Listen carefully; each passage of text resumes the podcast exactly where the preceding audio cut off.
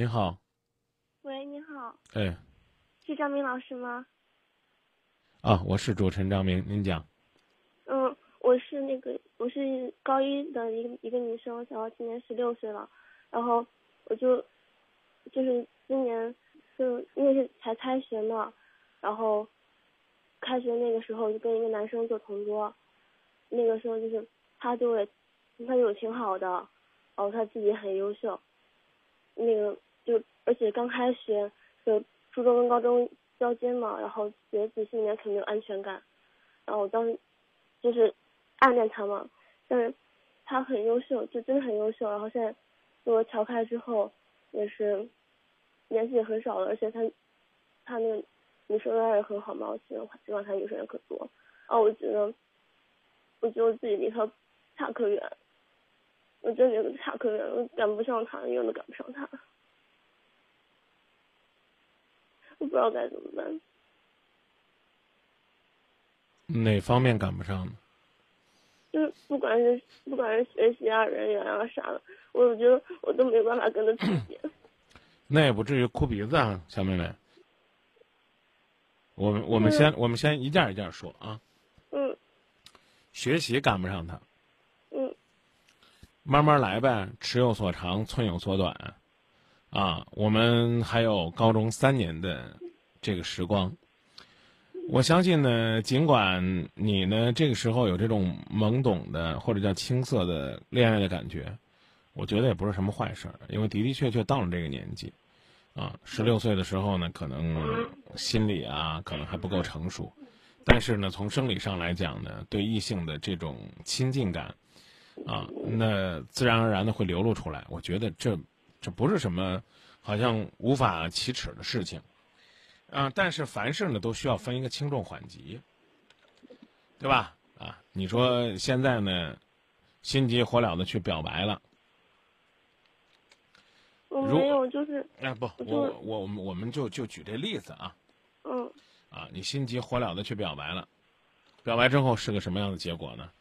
那不外乎有两种结果，啊，一个呢是你们两个偷偷摸摸的、甜甜蜜蜜的，啊，也稀里糊涂的恋爱了。但是呢，会是一个什么样的结果呢？高中毕业之后能走到一起吗？那这种恋爱，对于你们这高中三年来讲，究竟呢会是一个什么样的收获呢？所以我是觉得呢，你还是要有一个理智的判断。所以呢，我跟你讲三层意思。啊，三层意思。我第一第一层第一层意思是嗯啊，这个马克思和燕妮呢，也都是十七八岁的。马克思那时候啊，就有了这种哎青春期的感觉。所以，作为我们来讲，千千万万不要给自己贴个标签，觉得哎呀，我我是不是妈妈或者爸爸眼中的坏孩子？啊，有想法、有爱慕的男孩子，啊，会对他有一些关注，这是正常的。这听明白了吧？这第一层意思啊。嗯第二层意思，咱哪儿不优秀，咱就在哪块儿努力。首先，刚说了学习，第二，你说人缘儿是吧？嗯人缘儿这不用跟他比。你在呢，这个女孩子当中的人缘，你永远比不上他。我的意思你懂的嗯，懂的。啊。你在女孩子当中的人缘儿永远比不上她，因为呢，女孩子呢对你只有恨。我我说这意思你懂吧？啊，嗯这个连羡慕嫉妒都没有，因为现在毕竟不是你跟他做同桌，也不是说你天天跟他联系最多，但是那个天天跟他联系最多的人，一定就是班里边最幸福的人吗？未必。这是刚刚说的，这是人缘上的啊。第三呢，你说长得漂亮和帅，哎呀，这我觉得也没法比啊。你呢，这个和他呢，在外貌上不具可比性。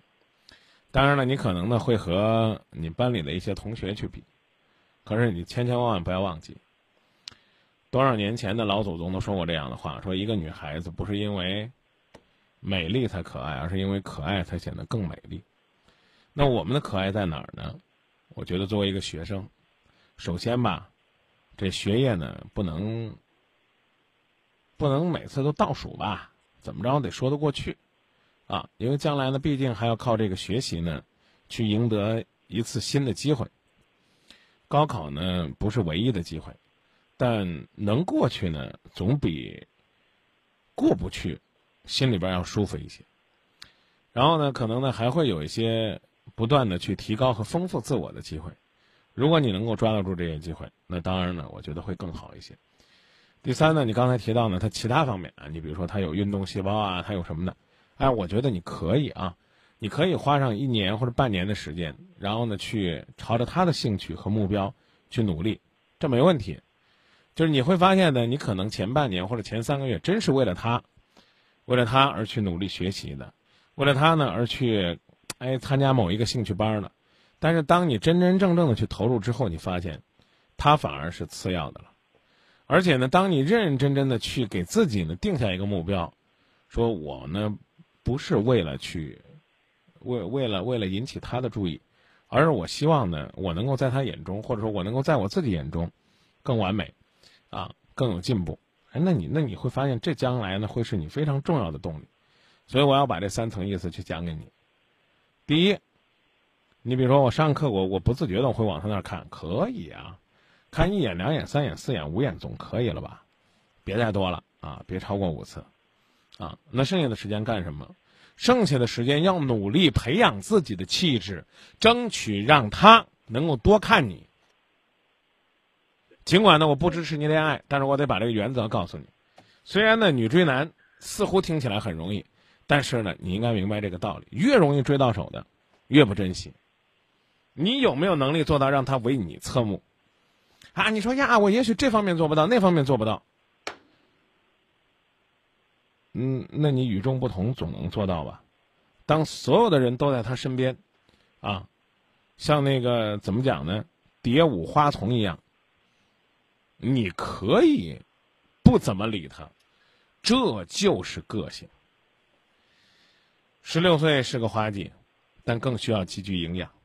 如果呢你愿意的话，把你那颗呢，比喜欢多一些，比爱少一些，啊，比青春呢稍微更激进一些，比成熟呢又稍微懵懂一些的种子，埋的稍微深一些。我们既不愿意呢去掐掉你那颗幼芽，但也不愿意呢它在冬天里萌芽，还是等到春天再开花，也许更适合你。甚至呢，我个人。建议你，也不妨呢，和你家里边你认为值得信赖的人去谈一谈。如果爸爸值得信任，跟爸爸谈；如果呢，你觉得妈妈呢更容易接纳你，你跟妈妈谈，他们会给你更好的建议。但你谈的过程当中，一定要让他们看到你的冷静。我觉得这他们就会放心的。其实，大学是这样。当然，作为高中呢，可能孩子现在越来越早熟，我们也可以这么说，啊，如果呢在上学期间呢，你没有对哪个男孩子有过好感，这可能是一种青春的遗憾；但如果呢你这几年呢光顾着对男孩子有好感了，那可能是你人生的遗憾。如果你愿意的话，这句话你可以找个本儿记在本儿上，我不介意。嗯。这样，就我们学校是一个竞争特别特别激烈的一个学校。啊，你你记得我刚刚跟你说的这句话，我希望你能听明白。嗯。竞争呢，是你和他之间的竞争。我说这个他是不特定的，和他们之间的竞争，但更是你和你自己的竞争。因为我们每到高考的时候呢，都会在做这个高考心理的疏导。其实有的时候跟自我的竞争是是最关键的。如果你总在乎你身边的人考的是什么样的名次，竞争是什么样的这种态势，我觉得这是没有用的。啊，你学习的动力可能不在于说我要成为年级第几，也不在于呢我是要不是不是要为哪个大学特招，因为人生当中有很多的机遇，啊，我们需要的就是你做好了准备去把握，而且呢，你一定要记得我刚刚说那个原则。什么是一种比较从容的状态？就是我想看他了，我就看他，看五眼我就告诉自己别看了，你说让你一眼都不看，那搞不好你一晚上能看他看他一晚上。我讲这意思你明白吧？给自己空间，但同时又提醒自己要拿理智去控制。我觉得这，这是一种比较合适的状态和境界，并不是说啊，重点学校的学生都是可以把青春期略过的学生，是这道理吧？啊，我们学校竞争激烈，竞争激烈，压力越大，搞不好呢，早恋的还越来越多呢。但我们何必呢？明知道。这花儿这个季节开开的早了，有可能是败的早。这这道理应该不用我跟你讲吧？嗯。啊，你说十六岁，啊，法定结婚年龄还有那么多年呢，然后学业也完成不了，自己一想也就知道，似这般目前看起来还很优秀，将来也许很优秀的男孩子，他能心甘情愿的就找一个将来碌碌无为的曾经的同学吗？我觉得不会。啊！但是我今天去主持了一位朋友的婚礼，他们也真的是同窗，但是呢，只是就像你刚刚讲的，同学的时候有好感，然后什么时候呢？同学会的时候提起来，哎，我对那个同学有印象。为什么有印象？哎，他是学校那个舞台上唱歌唱的最投入的，哎，那个男孩子是那个运动场上，怎么讲呢？最拼的，不一定是打篮球打的最好的，可能是最拼的，就是你一定要是一个特色的你。让别人能够记得住你，这我觉得就达到这效果了。我不知道我讲的东西你能不能懂？我觉得应该能懂的。我我没特意讲的很深刻的。嗯。啊，什么是最重要的？就是我不是说他喜欢什么样的，我就去变成什么样。啊，他喜欢长头发，我就把头发留起来，甚至我还要去为为他去买个假发套，那太傻了。你是什么样就是什么样。他如果喜欢你，一定就是喜欢你。而不是喜欢一个为他改变的你，懂吗？嗯。啊，所以我的建议是，顺其自然。最好跟妈妈再谈谈，看看妈妈会给你什么样的建议。说不定妈妈哈哈一笑说：“嗨，你知道吗？我跟你爸啊，十六岁就恋爱了，比你还早几天呢。啊，但是呢，我们嗯没影响我们现在各方面的。”这生活状况啊，我们当时是怎么处理的？啊，但也许呢，你妈会跟你讲：“哎呦，我当时被你姥姥揍的呀，啊，三三天揍一顿。”我讲的意思你明白吗？啊，有妈妈，有妈妈，有你最亲最近的人陪伴，要比你张明哥哥在节目里边给你讲的有意义。为什么呢？因为他们能够随时洞察你的变化，啊，然后他们能够随时给你予鼓励，给你关心。如果你的爸爸妈妈不是那种一听说你对谁有好感就视你为洪水猛兽，恨不得到学校里边把那男孩子揍一顿那种不讲理的爸爸妈妈，我是建议你跟他们说说，尤其是选一个人说说，好不好？嗯，那就是我，我就是那个也随时可以给我们打电话啊。不是，就是因为以后要文理分科嘛，然后我现在就是，然后时间也不长，高一马上就要结束了，我现在就一方面。一方面，我特别想珍惜跟他在一块儿，就跟不不错的时间。错了，我我告诉你啊，嗯我刚跟你讲的，你还是没听明白。就是你一定要做有最有特色的你。你们曾经有过这段同学的经历，足够在他的人生当中留下一段难忘的印象。甚至呢，你俩还同桌过，啊，你呢刻意的为他去改变。比如说，你其实你是希望你自己去选理的，但是为了他你选了文。不好意思，姑娘，啊，到最后呢，你栽了跟头，没有人会同情你的。给你讲一个段子，不带丝毫贬低任何学校的。说我呢喜欢一个女生，然后呢那个女生呢，高考的时候呢，这个最后一题呢没写，然后呢我斜斜的看到他没写，我觉得我也不写吧，这样的话也许将来呢我们就能够报同样的学校。后来出来成绩了，那个女孩子的成绩呢比我还是差很多。嗯，我就跟她说，你报哪个学校，我陪着你。后来，人家那女孩子的家人安排她出国学习了，而我呢，只能和我的理想和我的梦想失之交臂。我讲的意思你明白吗？嗯。你刻意的为他去做一些改变，去安排自己的生活，其实都是无谓的。他既不知道，也不会珍惜，而你失去了一个很好的展示自我的舞台，我觉得你可能将来摔跟头摔得会更惨。记得，记得，即便是这个男孩子现在主动跟你表白了，你们在校园里边也没有什么恋爱的空间。就算是你的爸爸妈妈很开明的接纳了你们的恋爱，就像你讲那样，如果恋爱了一年到高二的时候，你的成绩下滑了一百多名，那你爸你妈呢也会硬生生的把你们两个感情给拆开。那如果说你们两个恋爱了，比如说真的就恋爱了，其实跟一个十六岁的孩子谈恋爱，我真的觉得可，我怕很多家长会骂我，但我依然要告诉你，如果你们恋爱了，你们还想在这种恋爱精神的鼓励下。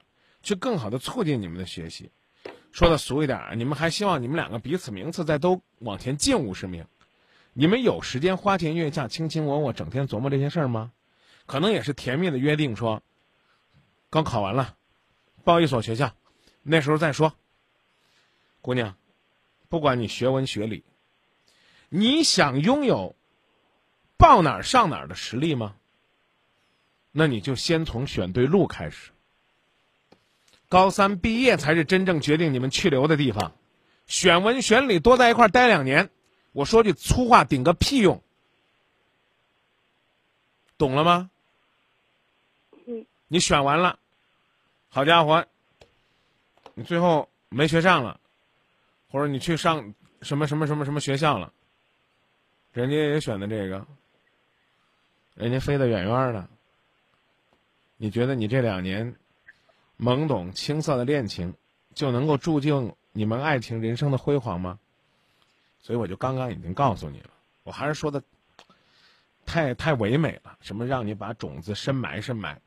简单通俗点来讲，就是在学校里边做一个自己在自己的特长方面拔尖的人，就足以让你成为圈内的谈资，成为他。某一天怦然心动的那个对象，越是在他身边围着他，不好意思，人家越不待见。我不知道你是不是这样的感受。我讲的你明白了吗？明白。你只要为他去做改变，尤其是那种违背自己意愿、不得已的改变，你就跟你说的很明白，你将来注定要倒霉，而且倒大霉。呀，我跟他分一个科。你分你都分文科，你俩就能一个班吗？都分一个班就能够还同桌吗？是这道理吧？嗯。啊，那不同桌隔个教室又能有多大的差别呢？我刚已经告诉你了，你去在某一方面去展示自己。你文科好，你就去考虑你的文科，没人逼着你非要成为什么状元，但我希望的是呢。哎，总有一天呢，你身边的三五好友连上他都过来跟你说：“给我给我给我讲讲这道题吧。”那得了，你就多了一次和他交流的机会。你能做到吗？如果你能做到的话，也许再过三年、再过五年，你会发现你今天那种想法其实挺傻的。当然了，我们也希望校园里边的青涩恋情最终能够开花结果。可不好意思，不好意思。也许呢，你初中的时候也动过这样的心思，啊，我挺喜欢哪个男孩子，啊，我觉得我高中呢一定要跟他上一个学校。我我不知道有没有啊，妹子啊，现在不上一个学校不也过得去吗？琢磨琢磨吧，啊，就好像你现在一样，我一定要跟他一个班，不一个班也能过得去，我将来要跟他读一个大学，不一个大学也能过得去。再说难听点，人生当中没有他，你一样也能过得去。为什么会对他有好感呢？一，从初中到高中，你失落，你需要寄托；第二，他离你近，仅此而已，仅此而已。放眼看看，你们学校比他优秀的男生多了去了。为什么呢？你们没有交流而已。所以，记住我刚刚跟你说的，第一。我高举双手，是反对你这个时候去发展感情的，因为会很受伤，而且呢会很牵扯精力，到最后你会发现你一无所获。第二呢，我是支持你，支持你呢先带着我要让他注意我的这种想法，让自己去变得优秀些，方方面面，尤其是在自己擅长的方面，而不是为他去做刻意的改变。这种改变，其实等于是浪费青春、浪费时间。就说到这儿吧。嗯，好，谢谢。嗯，有需要了再跟我们联系。好，谢谢。哎，再见啊。